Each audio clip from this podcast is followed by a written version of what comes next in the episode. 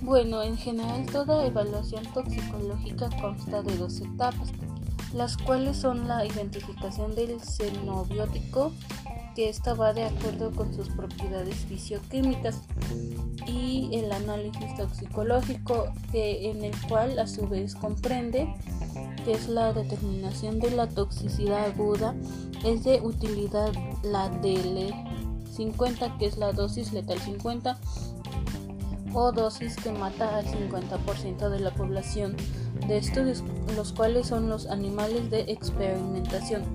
Estudios tóxico-cinéticos se estudiará el metabolismo del tóxico sobre especies animales que posean rutas de metabolización similares a la humana.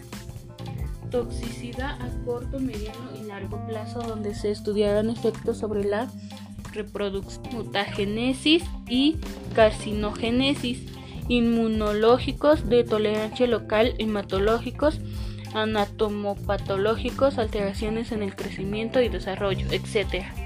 Los estudios se realizan en animales de experimentación. También hay algunos casos de desastres tóxicos. En 1957 en Irak y Pakistán hay intoxicaciones masivas por harinas con conservantes, los cuales son etilmercurio y acetato de mercurio. En 1960 en Holanda hay enfermedad de la mantequilla, 16.250 casos de intoxicación por uso de un emulsionante. En 1978 en España hay 200 casos por arseniato de sodio en lugar de citrato sódico. Aún vino acidez y más de 24.000 casos de intoxicación por aceite desnaturalizado con animila y es el uso industrial.